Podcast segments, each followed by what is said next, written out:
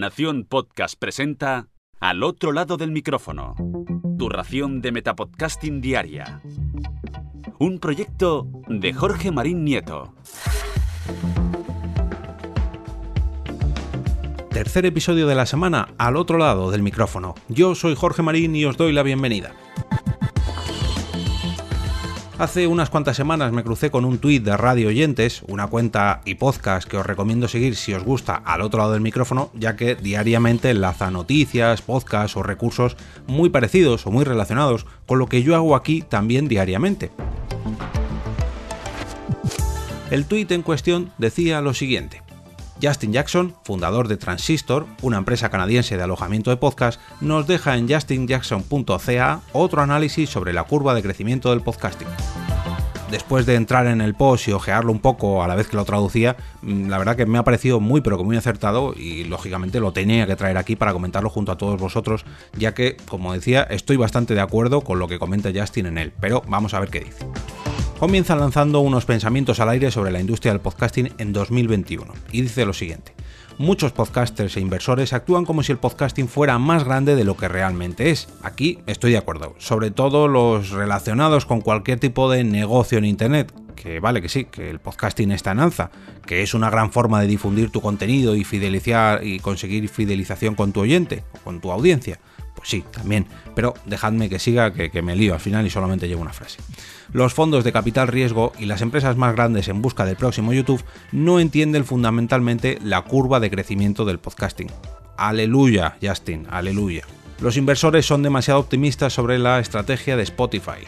Y por último, las aplicaciones de audio social como Clubhouse o Twitter Space no reemplazarán al podcasting y no obtendrán un uso generalizado entre la gran masa. Y a continuación se explaya sobre cada una de, estos, de estas ideas o de estos puntos. Respecto a la curva de crecimiento del podcasting, dice, el eh, podcasting ha ido creciendo lenta y constantemente durante toda una década. En 2020 se estima que 104 millones de estadounidenses escuchan un podcast mensualmente. Esto creció un 16%. En 2019, por ejemplo, creció un 23% y de 2017 a 2018 también creció en un 8% aproximadamente. Estos números son la releche, pero si nos fijamos bien, esas cifras tampoco son astronómicas. A Justin le gusta esta curva de crecimiento gradual, ya que es sostenible y muestra que el podcasting no es un flashing de pan, que podríamos traducir como una lluvia de verano. Que sí, que llueve, que sí, que te moja, pero si la miras en el tiempo no es nada importante, es simplemente una lluvia fuerte o una tormenta fuerte en un día concreto. Además, cree firmemente que los ecosistemas estables son mejores para los creadores, ya que pueden crear un flujo de ingresos sostenible y duradero, siempre y cuando los grandes inversores no lo estropeen. Y a continuación se hace la siguiente pregunta. ¿Los grandes inversores están arruinando el podcasting? Ahí lo deja. Ahora mismo están buscando al podcasting para que les proporcione retornos a un nivel como el de YouTube. Por ejemplo, Sequoia obtuvo un retorno de 57 veces sobre su inversión de los 9 millones de, dólares iniciales que invirtió para YouTube. Pero claro, hablamos de YouTube. Sin embargo, Justin aquí es un poco más escéptico de que el podcasting alguna vez proporcione ese tipo de retorno sobre la inversión que están haciendo en él. Como ha mostrado en varias ocasiones anteriormente en su blog, la curva de adopción del podcasting es muy diferente a las plataformas de vídeo, redes sociales o incluso blogs la cantidad de dinero que se invierte en el podcasting es bastante desconcertante. Por ejemplo, en los dos últimos años Spotify ha gastado más de mil millones de dólares en adquisiciones de otros podcasts. Y si tenemos en cuenta que en el 2021 se prevé que los ingresos por publicidad de los propios podcasts sean de mil millones, que si nos fijamos en el 2020 por ejemplo fueron 782 millones, pues a lo mejor las cuentas no cuadran. Y claro, cosas como esta pues hacen que los inversores sigan aumentando el precio de las acciones de Spotify y los accionistas de capital riesgo pues sigan invirtiendo millones y millones y millones en nuevas empresas de audio. ¿Qué pasa con esto? ¿Cuál es el riesgo? Pues el riesgo se llama sobrecapitalización y Justin está particularmente preocupado por este problema. Nos comenta lo siguiente. Cuando los inversores invierten más de mil millones de dólares en un ecosistema de podcast que no ha obtenido los ingresos totales de mil millones de dólares el año pasado, eso se convierte en un problema, ya que lógicamente esperan que su dinero pues, agregue más leña al fuego y acabe potenciando el crecimiento lento y constante del podcasting.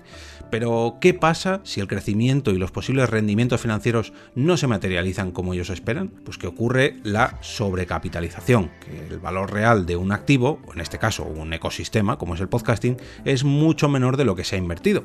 En cuanto los inversores se dan cuenta de que no hay posibilidad de un rendimiento decente, pues abandonan el barco. ¿Qué otros animales son los que abandonan el barco? Bueno, yo aquí no, no lo voy a decir, pero sacad vuestras propias conclusiones y la sobrecapitalización pues tiene unos efectos colaterales que no son nada buenos para el podcasting. Por ejemplo, el capital está centralizado en megacorporaciones que intentan hacerse con la mayor cuota de mercado posible, absorbiendo pequeñas o empresas independientes que lógicamente o son absorbidas o tienen que cerrar porque acaban sin mercado. No pueden competir con estas megacorporaciones. Esto me recuerda a un episodio de Promo Podcast donde Emilcar hablaba precisamente sobre este problema poniendo el ejemplo de Pocket y lo que ha ocurrido en los últimos meses o años con esta aplicación. A corto plazo esto parece bueno para los creadores. Eh, las producciones se financian, mm, todo sale, todo el mundo encuentra trabajo y gana dinero, pero claro, cuando estalla la burbuja, la economía de los creadores y de los productores se derrumba como un castillo de naipes la gente pierde su trabajo, ya que las empresas de medios que hasta ahora se alimentaban del dinero de los inversores cierran. Aquí se acabó la inversión, se acabó el dinero, se acabaron las empresas. Y nos pone un ejemplo muy bueno que es eh, Kiwi. No sé cómo se dirá en inglés, si será Kaibai o no lo sé, no la conozco, la verdad. Es una empresa fundada por Jeffrey Katzinger y, y Meg Whitman, perdón, que nació como competencia de Netflix y con esta empresa pues consiguieron eh, Jeffrey y Meg consiguieron atraer rápidamente muchos fondos y mucho talento. Terminaron inyectando más de 1.750 millones en la industria del entretenimiento con Kiwi, pero este tipo de capitalización mm, no le hizo ningún bien a nadie, sobre todo a ellos, ya que es un modelo de negocio que no era sostenible. Kiwi fracasó y fue vendida por menos de 100 millones de dólares todos los proyectos de esta empresa se cancelaron, todos sus empleados perdieron los trabajos y todos los sueños de sus creativos acabaron frustrándose. Nos pide, por favor, que dejemos de intentar que hacer que el podcasting sea el nuevo YouTube. Mm, los inversores de capital riesgo están particularmente hambrientos de que haya una plataforma centralizada para el podcasting, donde mm, el descubrimiento, el consumo y la monetización puedan centralizarse todo en un mismo lugar. Esto yo se lo he oído a muchos, pero que muchos podcasters, que ojalá hicieran algo como YouTube, donde todo el mundo puede monetizar y todo el mundo se lleva ahí, se reparte la publicidad, en fin. Ese deseo no le sirve a nadie más que a los inversores de capital riesgo y a la propia plataforma centralizada. Hablamos de YouTube por poner un ejemplo, ¿eh? pero hay muchos más casos. Una plataforma centralizada es igual que una plataforma mala, al fin y al cabo, para los creadores. Actualmente los podcasters tenemos influencia porque somos dueños de nuestra conexión con nuestra audiencia. Los youtubers mm, ya no tienen eso. Están al capricho de los dioses de su algoritmo y la monetización. Eh, nos habla de un, amigo suyo que se llama Levi Allen, que es un cineasta muy talentoso, que tiene más de 160.000 suscriptores en su canal de YouTube, pero que mm, sus vídeos pues apenas tienen reproducciones porque el algoritmo ya le está empezando a dejar de lado y solamente la gente ve solamente los, los vídeos recomendados que muestra YouTube. aquí habla de que si los podcasters eh, cambiamos la no existencia de plataformas de este tipo para obtener más distribución, o sea, para que nuestros podcasts tengan mayor alcance, es como si hiciéramos un trato con el diablo. Y nos pide que por favor recordemos que el diablo siempre gana. Habla de que hay una razón para que los creadores estén dejando plataformas cerradas como YouTube y optando por soluciones un poquito más abiertas como Substack, ConvertKit, que van a través del correo electrónico, WordPress, Transistor o Ghost, que van a través de un RSS. Aquí podríamos meter otras muchas plataformas de podcasting que van por RSS, o por ejemplo, eh, plataformas de membresías como Podia, Memberful, Patreon o Discourse. En estas plataformas uno puede llevar su lista de correo electrónico, su fuente RSS o su cartera de clientes, llamamos a llamarlo así, a cualquier lugar. Simplemente tiene que exportarla, importarla, etcétera, etcétera, etcétera. Aquí la conexión con la audiencia está controlada por el creador y no por la propia plataforma. En YouTube, por ejemplo, no hay forma de migrar a los suscriptores a otro sitio para compartir nuestros anteriores vídeos o de llevarnos todos los vídeos. A ver si lo puedes hacer descargándote todo y subiéndolo a otra plataforma. Pero es que eso es insostenible porque vas a perder a toda tu audiencia. Y aquí yo agrego, ¿os suena de algo todo esto? ¿No estáis empezando a coger y acariciar vuestros queridos feeds, estos RSS con los que llegamos a todo el mundo y que podemos manejar a nuestro antojo llevándolos de un lado para otro por cualquier aplicación de podcast? Yo personalmente sí que lo hago. Justin se pregunta, ¿un mercado publicitario para dominarlos a todos? Mm, el mismo Justin no se opone a que los podcasters vendamos anuncios o que moneticemos nuestros podcasts, pero sí que se opone en contra de un AdSense para podcasting. Esto que os comentaba yo antes de que ojalá existiera una plataforma donde nos insertaran anuncios en nuestros podcasts y todos fuéramos allí como si fuera el nuevo mana. Si los podcasters tenemos que depender de una plataforma publicitaria central, estaremos regalando toda nuestra pasividad para buscar nuevos anunciantes o patrocinadores a cambio de un CPM, un coste por mil, por mis reproducciones, entiéndase, muy bajo y anuncios basura insertados dinámicamente en su plataforma. Mm, si sois usuarios de YouTube, seguramente hayáis notado que desde hace ya un tiempo los anuncios que hay allí cada vez empiezan más a parecerse a sistemas mm, de estos de, mm, de anuncios piramidales y cosas así que a mí personalmente no me hacen nada de gracia. Seguro que os suena eso de no están enseñando inglés correctamente o puedes trabajar donde quieras y como quieras gracias a... En fin, no voy a hacer publicidad de ellos. Em, habla del experimento de Anchor, ya que parece que está fallando. Y aquí os voy a remitir, para que sepáis de lo que está hablando, a mi episodio número 319 de hace un par de semanas sobre este mismo tema. Y a continuación abre un gran melón y nos habla sobre aplicaciones de audio social como por ejemplo Clubhouse. En su búsqueda por encontrar formas de explotar el audio como plataforma, muchos fondos de capital riesgo han aterrizado en plataformas como Clubhouse, una aplicación de transmisión de audio en vivo donde los participantes se unen a las salas e interactúan en tiempo real. Justin dice que, confiesa, que disfruta mucho con las conversaciones en Clubhouse y en Twitter Space, pero cree que la gente es demasiado optimista sobre este tipo de formatos. Eh, yo personalmente no voy a daros mi opinión porque no lo he probado, ya que solamente está disponible para los fruteros con teléfono, ya me entendéis, y los pobres androides de Google no podemos todavía catar este tipo de mieles, ya sabéis a qué me refiero. Cuando lo prueben ya daré mi opinión largo y tendido. Pero bueno, vuelvo con Justin. Em, después de participar en docenas de conversaciones, todavía no está convencido de que el audio social reemplace o reduzca significativamente la escucha de podcast. Es, digamos, menos entretenimiento de audio y más eh, evento social o de redes que, compite, que compite perdón, más con las reuniones online o las videollamadas que con los podcasts. Honestamente, él cree que está confundido por la valoración de mil millones de dólares en la, propia plataforma Clubhouse y no le ve que el audio social se adopte con una forma generalizada en el 2021 o 2022. Eh, él ve que principalmente pues lo vamos a utilizar o lo van a utilizar los primeros usuarios, pero no llegará a la población en general. Y una vez que termine la pandemia y la gente pueda volver a la vida real como antes de la nueva normalidad, pues cree que esto se desinflará más todavía, pero que ni siquiera va a llegar al gran público. Ojo, que este post es del 27 de enero, ¿eh? Y Justin dice que ya está viendo el agotamiento de Clubhouse. O sea, va a cumplir ya el mes y medio este post.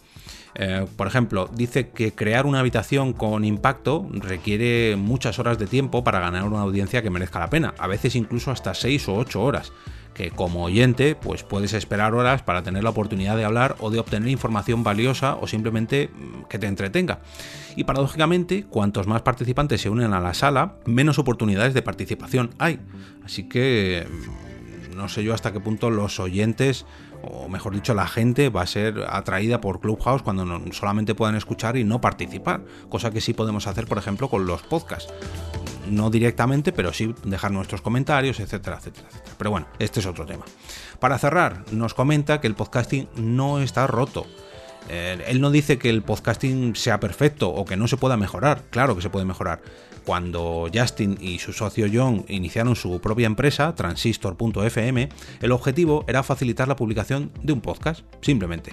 Pero el podcasting tampoco está roto. Vamos, que, no está tan mal comenta una anécdota que tuvo cuando sentado en un telesilla subiendo una montaña para esquiar, eh, un tío le preguntó qué estaba haciendo ahora mismo, que, a qué se dedicaba, y él le respondió simplemente que estaba en el podcasting, estaba metido en el podcasting pero se lo respondió de una manera un poco tímida, ¿no? Como cuando muchos nos avergonzamos de que tenemos un podcast.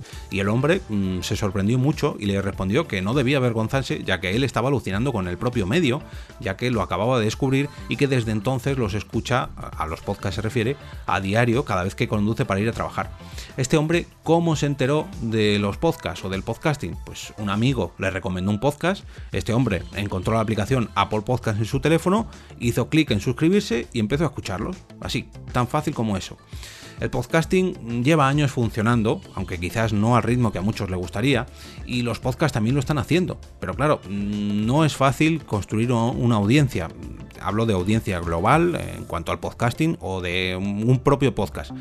Pero si tomamos un atajo y subcontratamos la capacidad de descubrimiento de la gran población a una plataforma central, vamos a perder totalmente el control. ¿Sabéis a lo que me refiero, no?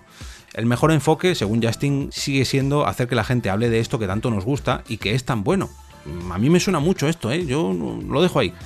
Luego, pues podemos convertirnos en alguien relevante que encuentre oportunidades para hacer crecer nuestro podcast y llevarlo a nuestros propios términos. Pero primero tenemos que hacer que el podcasting crezca y en eso estamos todavía, no deleguemos en ese crecimiento. Justin cree que los oyentes de podcast son una de las mejores audiencias del mundo y vosotros que me estáis escuchando ahora mismo sois los mejores de la audiencia que puede haber en todo el podcasting. No, ya fuera de bromas eh, él es muy escéptico de cualquier fuente externa que quiere tomar esta audiencia y exprimirla como si fuera un limón para obtener mejores rendimientos. Y para finalizar termina con un... Eh, el que es lento y constante gana la carrera el podcasting no necesita rendimientos del tamaño de los inversores de capital riesgo. Saludos, atentamente, Justin Jackson. Y aquí os cierro yo mi episodio también, no puedo estar más de acuerdo con este hombre, así que no le conocía, gracias a Radio Oyentes por recomendar este post y os invito a descubrirlo, lo tenéis enlazado en las notas del programa, pero como ya sabréis, como ya estaréis imaginando, está en inglés. Recordad que podéis suscribiros a este podcast a través de vuestro podcatcher favorito o bien hacerlo a través de las plataformas Apple Podcasts, Spotify, Spreaker, Evox, YouTube, TuneIn, Anchor o Google Podcast. Y por supuesto, faltaría más, a través del propio feed del podcast para llevaroslo a cualquier tipo de aplicación que lo soporte de podcasting favorita. Y ahora me despido y como cada día regreso a ese sitio donde estáis vosotros ahora mismo, al otro lado del micrófono.